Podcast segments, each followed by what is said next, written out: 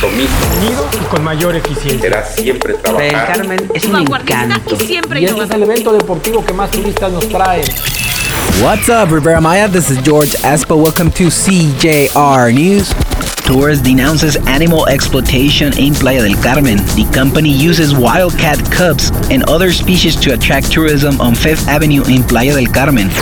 Hitman shot taqueria in Cancun from a taxi. There is an injured. The attack occurred 10 p.m. in Region 259. They kill a younger engineer who created a security app for women. The young engineer had been one of the creators of the Karen app to take care of women, but they kill him in attempt on assault.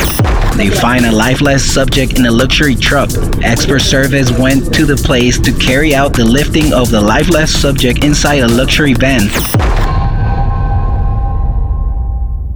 Thank you for listening, CJR News. This is George Espo. You can find me on Instagram as ESPO underscore MX. Don't forget to subscribe to our podcast on Google, Spotify, and Apple. Thank you and goodbye.